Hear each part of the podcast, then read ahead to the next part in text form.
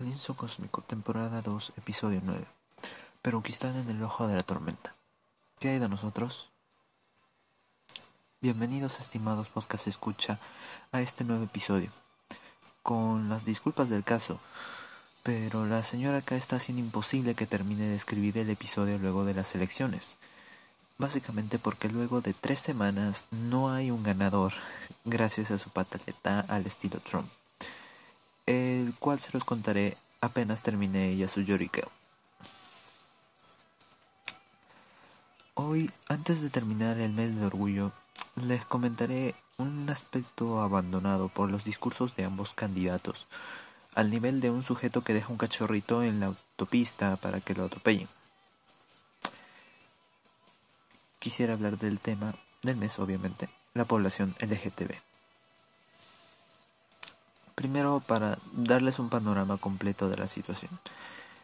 Saben que Peruquistán, yo lo llamo justamente Peruquistán, porque están a un pelo de apedrear a pecadores, entre comillas, literalmente. Solo porque la mayoría de las personas son cobardes es que no lo han hecho, porque le temen más al escándalo que al delito. Y Claro, dentro de estos pecadores está la población LGTB, la que ya está bastante estigmatizada. En medio de la pandemia, esta población que ya está bastante abandonada, también ha presentado múltiples casos. Por ejemplo, maltratos de familiares conservadores a sus parientes LGTB por el hacinamiento obligatorio en sus casas jóvenes tirados a la calle, violencia por la salud mental ya agotada y un largo etcétera que han tenido que soportar. Ahora, a todo eso, se le suman unas elecciones realmente espantosas, con los peores partidos políticos posibles que públicamente discriminan a la población. Entonces, ¿se pueden ustedes imaginar el estrés que tienen que soportar este segmento? Es realmente brutal, sobre todo para los más vulnerables, jóvenes que no pueden valerse por sí mismos debido a su entorno, que son económicamente dependientes de un tercero. Si se lo imaginan, eso es completamente infierno. Como mencioné anteriormente, ni Keiko ni Castillo los toman en cuenta. Sus planes los consideran, no los consideran, y si lo hacen, mm, son palabras protocolares, por ejemplo, como la idiotez de la unión solidaria propuesta por Keiko, cosa que podía haber funcionado hace 11 años. Pero antes que venga algún Fujifan a decirme tonterías, les diré que estamos en el año 2021.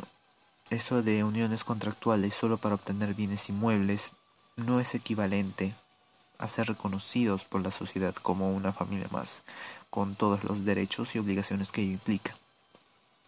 todo eso es lo que poseen las parejas heterosexuales. Y por otro lado, no hablemos de cómo la bancada de Keiko hizo una rabieta en el Congreso durante los años pasados solo por el uso de la palabra género en escritos, textos, leyes, etcétera, etcétera, etcétera. Literalmente no han querido aprobar nada donde aparecía la palabra género. Imagínense, una palabra. Además de de cómo los LGTB quedan en el apartado otros cuando se trata de leyes antidiscriminación o leyes por crímenes de odio. De nuevo, gracias Keiko por tus estúpidos congresistas. Por supuesto con la venia de otros grupos, pero aquí la que candidateaba era ella. Castillo, por cierto, no es nada mejor. Viene de la mano de un partido abiertamente transfóbico en el que simplemente no reconocen la existencia de las necesidades de la población LGTB porque le parece una broma al payaso investigado por delitos de su libro. El propio Castillo viene con una cultura dura, llena de machismo. y es apoyado por la izquierda jurásica, que, oh sorpresa, son homofóbicos. Y tampoco los consideraban su plan de gobierno. Como ven, no es tan sencillo para un miembro de la población escoger por alguno de ellos. Porque además de la carga que ya implicaba votar por alguno, tampoco se podía esperar nada bueno específicamente para uno mismo por parte de los candidatos. Es terrible.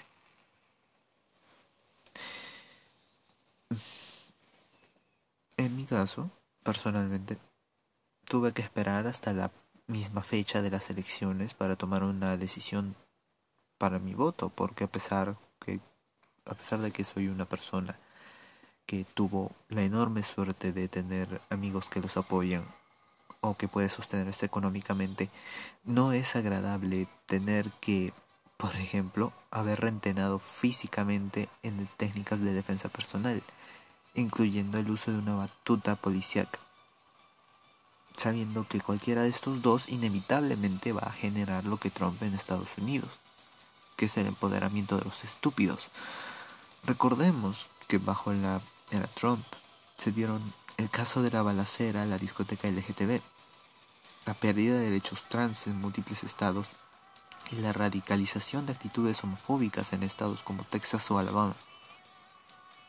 No es agradable pensar que vas a tener que protegerte porque sabes que el Estado no lo va a hacer. Y no es que lo hiciera antes tampoco, pero de nuevo, no se sabe qué ocurre cuando un homofóbico se siente apoderado. Y como les como comenté, pero Pakistán realmente está al borde de la violencia. Claro que las cosas no fueron mejor en redes. Gays defendiendo a Keiko, sobre todo los de derecha. Trans defendiendo a Keiko porque es mujer. Versus gays de izquierda siguiendo el apoyo de Verónica Mendoza. Trans que detestaron las palabras de partidos que apoyaban a Keiko y que eran públicamente transfóbicos, y así sucesivamente una guerra sin fin por ver por quién iban a votar. Ambos lados acusan al otro de no ser coherentes con su principio de solidaridad LGTB y se descalifican mutuamente. Y desafortunadamente el día de hoy se mantienen esas peleas. Los intentos de encubrir la hemofobia en ambos en los discursos de los dos candidatos realmente es risible y solo quedaba una moneda para elegir en quién creer. Por el lado de Keiko, ella insistía en su unión solidaria, que disfrazaba de unión civil, que se sabe que es algo mejor, pero en última instancia solo era una, una estrategia de mercadeo, nada real. Además llamó a un homosexual a su equipo técnico, solo que este sujeto es despreciado por la mayoría de la población por ser un canalla con la misma población del LGTB, además de ser un pésimo político que cambia de su opinión conforme le convenga. Además de otros detalles que no vale la pena contar porque es su vida privada, pero que es público para muchos, sobre todo para la población. Por el lado de Castillo, aunque seguía batiendo el tema del matrimonio igualitario, pues ofrecía a la población LGTB la oportunidad de participar en la Asamblea por una nueva constitución, donde claramente podrían proponer elementos que favorezcan a este segmento. Claro que una gran mayoría del Estado no está a favor de una nueva constitución, por lo que su propuesta no es viable. Es en el marco en el que ya tenemos un presidente, un Pedro Castillo de presidente electo, pero no anunciado gracias a la pataleta de Keiko, en el que se da la marcha del orgullo, o más bien los posibles eventos por el orgullo, porque marchas en plena pandemia no son recomendables, y en el tema, en el tenso clima político es aún mucho más complicado. Por un lado, se tuvo a los organizadores regulares de la marcha por años consecutivos, quienes decidieron no promover una marcha física, sino una virtual, para mantener la seguridad de los asistentes. Y por otro lado tenemos la marcha presencial organizada por otros colectivos, que esta marcha, su marcha, más bien tenía rumores de ser politizadas a favor de Keiko y su pataleta. Además, que por la información que hubo por redes luego, no cuidaron ni distancias ni medidas adecuadas anti-COVID. Al fin de ambos movimientos era el mismo. Más que nunca en estos momentos es exigir que se respete a la población LGTB, además de sus demandas por ser de justicia. Y en este caso hacerle recordarle a Castillo que van a estar detrás de cualquier medida contraproducente que se le ocurra apoyar. Además, eh, también se, se está mostrando el apoyo a la ley de género que se está viendo estas semanas en el Congreso. Porque, como siempre, lo patean, lo ningunean, aunque no se espera nada del Congreso ciertamente. ¿Qué hay de nosotros? ¿No es suficiente? No es un paraíso. Esto es lo que somos es lo que tenemos, no es un paraíso. Es todo lo que queremos, es por lo que estamos luchando. Esa es una estrofa de mi canción favorita y tiene más razón que nunca ahora. La realidad es dura, pero recuerden que son las personas quienes la hacen dura. No es así porque sí. No es justo haber visto la población más dividida, amistades rotas, familias escogidas separadas por culpa de una histeria colectiva alimentada por una mujer que nunca supo perder. Y puede que la población no esté lista, la población LGTB no esté lista para reunirse y actuar nuevamente, pero estamos las personas como quienes les hablan para recordarles que debemos seguir es reunir a todos los que se puedan, porque habrá que enfrentar un futuro desconocido. Claro que pudiera hacerlo yo solo también, porque una persona, un personaje como yo, pues ya no espera nada de la vida.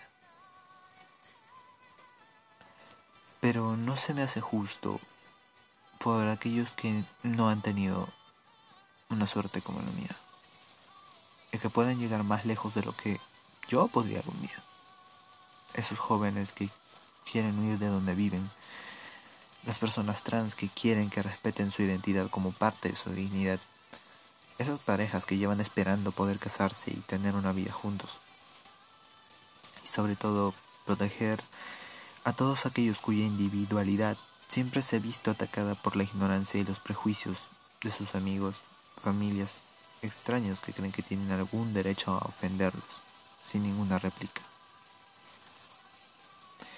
No es justo y ciertamente ya es suficiente.